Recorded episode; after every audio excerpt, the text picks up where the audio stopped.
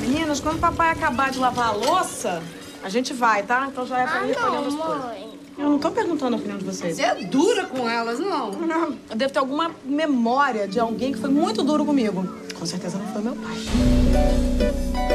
Tempos houve em que o cinema brasileiro teve uma presença forte no mercado português. Para alguns espectadores, realizadores como Nelson Pereira dos Santos, Glauber Rocha ou Carlos Diegues foram referências marcantes de uma produção apostada em observar o seu país e o seu povo, sempre na procura de novas linguagens.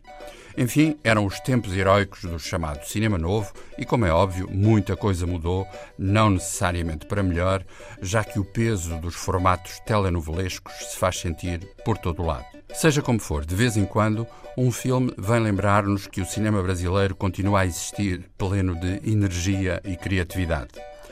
Um exemplo recente, já disponível em DVD, poderá ser o filme Como Nossos Pais, assinado pela realizadora Laís Bodansky e marcado por duas excelentes interpretações de Clarice Abujamra e Maria Ribeiro.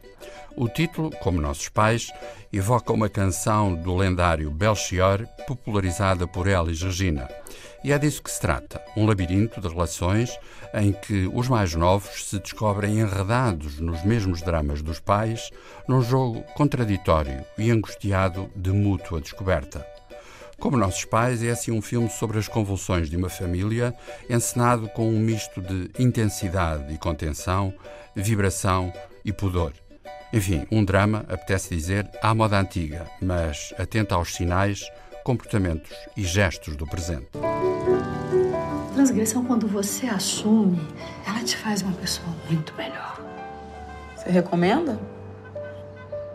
Muito. Quero que você me diga o telefone do pai que você me arrumou agora. Sabe que eu perdi esse papel?